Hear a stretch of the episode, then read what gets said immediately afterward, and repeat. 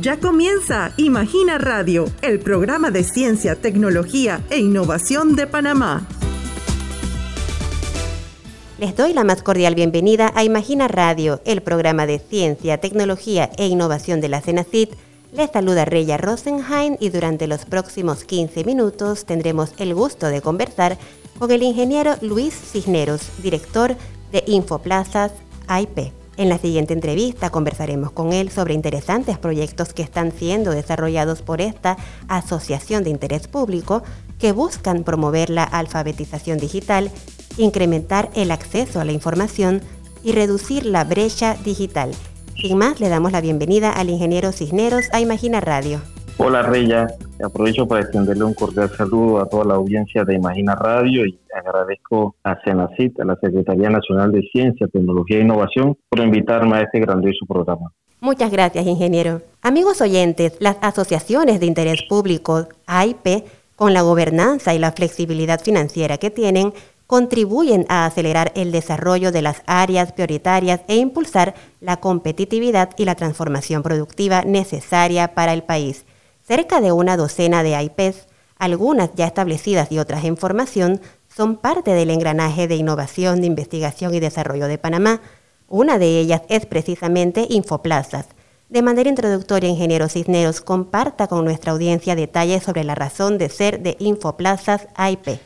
Gracias, Reya. Mira, ¿por qué nace Infoplazas? Infoplazas nace hace más de 20 años atrás con el objetivo de contribuir a cerrar esa brecha digital de darle acceso a la información y al conocimiento a aquellas personas que no, no tienen una computadora e internet en sus casas y que es necesario que todos tengamos esas habilidades, esas competencias digitales para poder participar en la sociedad de la información.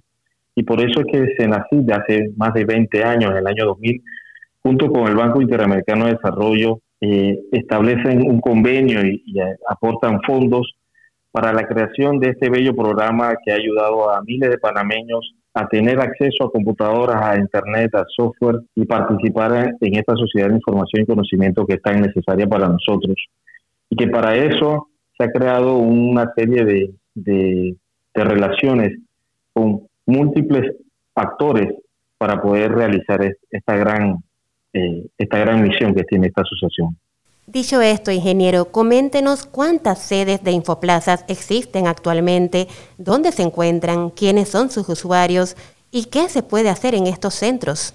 Sí, mire, en estos momentos tenemos 350 Infoplazas a nivel nacional. 350 Infoplazas que están en todo el territorio nacional y que siempre me gusta aclarar que nosotros fomentamos la creación de esta red nacional de Infoplazas pero solo una infoplaza se, se, instala y se implementa en la comunidad si se encuentra un asociado, un asociado o una organización sin fines de lucro que quiera llevarle este servicio a la comunidad para que le pueda brindar a sus usuarios este acceso que hemos hablado de, computadoras, de impresiones de documentos, de capacitación, donde el asociado se compromete a ofrecer este, eh, este espacio donde nosotros y, y de contratar a la persona que va a dinamizar este espacio para uso de la, de la comunidad. Y, mucho, y me gusta mucho decir esto porque muchas personas dicen yo quiero una infoplaza en mi comunidad. Es que hay muchas comunidades que necesitan infoplazas, pero necesitamos tener un asociado que se haga responsable de ella. Nosotros somos un grupo pequeño en nuestra asociación, pero tenemos 350 infoplazas y eso solo se logra gracias a la descentralización. Entonces, eh, estas infoplazas están, en las 10 provincias, en tres comarcas, divididas por todo el país, unas con 15, 18 años de, estar eh, funcionando y otras que tienen algunos meses funcionando y que, bueno, eh, algunas, algunas han cerrado por algunas situaciones, pero la gran mayoría siguen abiertas, llegando a un gran total de 350. Y un usuario puede acercarse a ella y utilizar, utilizar los equipos, solicitar capacitación, eh, prepararse. Hay algunos que tienen costos, costos mínimos. El 50% de nuestra Infoplaza a lo mejor le cobrarían 25 centavos a una hora por estudiantes de primaria o secundaria y 50 centavos para el público en general y otro 50% quizás no le cobrará.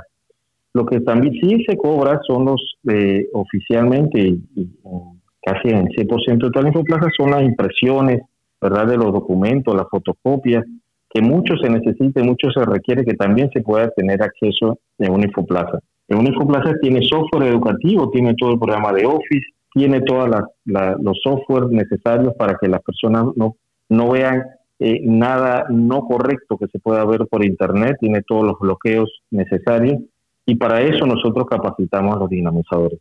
Son 350 reyes, no podríamos eh, decirlos todos individualmente, pero 5 en Boca del Toro, tenemos 60 infoplazas en Veragua, 37 en Los Santos, ¿verdad? 96 en Chiriquí, 20 en Coclé, en Darién eh, tenemos 16 infoplazas y así sucesivamente, ¿no? Con cooperativas, con alcaldías, con juntas comunales, con ONGs. Eh, ellos, aquí los grandes campeones, los grandes responsables son los asociados y para eso un respeto y una gran admiración que están haciendo un gran servicio a esta sociedad. Qué interesante esto que nos comenta Ingeniero Cisneros. También durante este año Infoplazas planea implementar unas 30 nuevas instalaciones. Bríndenos más detalles, por favor. Nuestra junta directiva, presidida por la Senacid, el doctor Eduardo Ortega nos hace muy recientemente en la primera semana del año nos han dado las, eh, la autorización para utilizar el, presupuesto de este año 2022 para implementar 30 nuevas infoplazas en todo el país. Eh, esto que viene a sumarse a las 350 que tenemos porque tenemos que seguir manteniendo la red e ir incrementándola. Solo el año pasado se, se, se implementaron 42 nuevas infoplazas, lo cual nos llena de mucho orgullo de haber podido firmar un convenio de colaboración con cada uno de estos asociados para la implementación de esto. Entonces, estas 39 infoplazas siempre me preguntan dónde estarán. Y la verdad es que es una pregunta que no se puede contestar, porque muchos asociados intentan hacer su infoplaza, pero a veces eh, se quedan en el camino por falta de presupuesto, porque ponerlo en infoplaza es costoso para el asociado y costoso para nosotros. Entonces nosotros tenemos muchas opciones en estos momentos que vamos a ir eh, desarrollando e implementando poco a poco. Claro que tenemos un listado de muy buenas infoplazas, suponiendo, quiero sobresaltar algunas, sobre todo en Paya, en, en, en Darién o en Púcuru, tenemos con la alcaldía de Pinogana ya listas una infoplaza para instalar, también en la isla de, la Esmeralda, suponiendo, allá en la archipiélago de las Perlas, estamos buscando la fórmula de que nuestro asociado ya nos informó que eh, no, las, no hay energía eléctrica, así que va, a obtener a través de paneles solares una planta eléctrica y internet satelital que nosotros lo pondríamos para tener una infoplaza en esta isla Esmeralda. que realmente están como incomunicados, sin electricidad, sin señal de celular, y que una infoplaza jugaría un papel muy importante para ellos. Y así tenemos otra serie de en Querévalo, en David, estamos también eh, ya pronto a inaugurar una nueva infoplaza en el 2022 y muchas cosas más. Así es que estamos muy contentos de tener este presupuesto que nos ha asignado eh, la CENACIC para este año y bueno, con mucha fe en Dios que nos asesore y nos apoye para poder lograr la meta de 39 infoplazas para este año. Claro que sí, ingeniero. Vale la pena destacar también que el año pasado Infoplazas AIP, en conjunto con la Universidad Tecnológica de Panamá y la Universidad de Panamá, desarrolló cuatro laboratorios de fabricación digital, mejor conocidos como Fab Labs. ¿De qué trata esta iniciativa, ingeniero? ¿Cómo y cómo estos Fab Labs fomentarán la innovación en nuestro país? gracias, Reyes, por esa pregunta, porque nos estamos muy orgullosos de haber eh, y ponernos de acuerdo con la Universidad Tecnológica de Panamá y la Universidad de la Universidad de Panamá y la Universidad Tecnológica de Panamá, dos en cada uno. Y lo hicimos, ¿qué hicimos ahí? Eh, en conjunto con ellos se desarrollaron laboratorios de fabricación digital. Y cuando uno dice que es un laboratorio de fabricación digital, es bueno, no son más que la nueva industria 4.0 con, con equipos de última tecnología, con herramientas de simulación, visualización de tercera dimensión, donde se pueden crear productos, prototipos funcionales que resuelvan problemas reales de la sociedad. Porque en los Fab Labs puede participar para desarrollar una investigación, resolución de problemas y desarrollo de nuevas tecnologías en beneficio de la sociedad. Estamos hablando de equipos específicamente de cortadoras láser, de fresadoras mini CNC, de cortadoras de vinil, de, máquinas de bordar, osciloscopio para desarrollar eh, tarjetas para hacer eh, lo que son las tarjetas madres de computadoras o de prototipos para desarrollar eh, muchas cosas. La verdad es que estamos muy orgullosos de, poder haber estas, logrado estos cuatro laboratorios de fabricación digital que fueron en los meses de noviembre y diciembre del 2021. El primero fue en el Centro Regional Universitario eh, de la Villa de los Santos con la UTP. Luego también con la UTP fuimos al Centro Regional de David en Chiriquí. Y luego con la Universidad de Panamá, el 13 de diciembre, estuvimos en el CIDEP, el CIDEP que es un centro de desarrollo de tecnología en Santiago de Veragua, en la Universidad de Panamá. Y el 17 de diciembre estuvimos en la Facultad de Arquitectura aquí en el campus de la Universidad de Panamá con la Universidad de Panamá. Eh, pudimos inaugurar el cuarto centro. Cuarto centro que, que llena de, gran ayuda porque son equipos novedosos, equipos que no existen en las universidades y, menos en los centros regionales, que ahora en conjunto van a poder ofrecérselo a toda la comunidad. Lógicamente a los estudiantes, a los profesores, investigadores, pero está, estos centros regionales, estos laboratorios de fabricación eh, digital que están en estos centros, están abiertos para todo público, para aquellas personas que quieran desarrollar algún prototipo, que quieran desarrollar su propio empleo, que quieran desarrollar su imaginación en la creación de prototipos, lo pueden hacer en estos centros. ¿Tendrá algún costo en particular, ingeniero, poder utilizar estos Fab Labs? Estos, estos costos los están definiendo los centros de fabricación digital. En estos momentos no están cobrando, lógicamente, eh, para desarrollar cada prototipo de estos tiene costos de materiales, dependiendo de los costos de los materiales.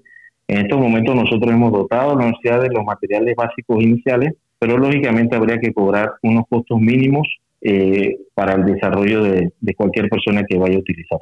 Muy buenas noticias, ingeniero. También queremos aprovechar para preguntarle qué otros planes tiene Infoplazas IP para este año como Centro de Innovación e Investigación de Panamá. Bueno, eh, siempre digo que lo más importante es no olvidar nuestras raíces de, mantener nuestra, nuestra red nacional de, Infoplazas, que con, con nuevo hardware, nuevo software, nueva capacidad de Internet, Hoy solamente una reunión que tuvimos en la mañana, eh, vamos a tener la oportunidad de, aumentarle el Internet a más de 120 infoplazas a nivel nacional para que las personas tengan una mejor experiencia en el, en el uso de, la navegación de Internet, eh, pero también en el tema de alfabetización digital en conjunto con la Autoridad de Innovación Gubernamental, eh, a través de un convenio que tenemos firmado Queremos desarrollar este año eh, una serie de, alfabetizaciones para llegar a más de 5.000 usuarios que se capaciten en diferentes herramientas, donde también pensamos desarrollar dos módulos, eh, ¿verdad? Estamos esperando nada más el resuelvo de un convenio. Esto se da muy pronto, comenzaremos rápidamente a desarrollar dos modulares para la creación de, como si fueran infoplazas, pero en, lugares muy específicos. Y, como siempre, también queremos crear eh, rincones clubhouse, que es otro modelo de infoplazas, donde se puedan brindar servicios gubernamentales y, de todo tipo de, de laboratorio de robótica. Este año Panamá va a ser sede del, Mundial de Robótica. Entonces, eh, claro que Infoplaza quisiera participar y, que se desarrollen eh, para que puedan participar todos los panameños. Así es que hay muchos planes sobre todo seguir apoyando eh, a los cuatro laboratorios que tenemos creados, eh, buscar la fórmula de obtener más fondos para crear más y en la alineación de nuestro programa capacitar a nuestros dinamizadores, que son más de 400 a nivel nacional, y a nuestros asociados, a seguir animándolos para que sigan brindando un servicio a la comunidad y dándole capacitaciones y así que ellos se multipliquen en, todo, en todos sus usuarios en cada una de sus comunidades. Excelente, muchísimas gracias ingeniero Cisneros por participar en esta edición de Imagina Radio y compartir así con nuestros oyentes acerca de las novedades de Infoplazas AIP. Muchas gracias a ti, Rela. Realmente gracias por la oportunidad y Infoplazas seguirá apoyando eh, a medida de sus posibilidades, contribuyendo a cerrar esta brecha digital en el país. Excelente, muchas gracias. Y usted, apreciado oyente, muchas gracias por sintonizar este espacio radial de la CENACID dedicado a divulgar novedades en ciencia, tecnología e innovación de Panamá. Se despide de ustedes su servidora Reya Rosenheim.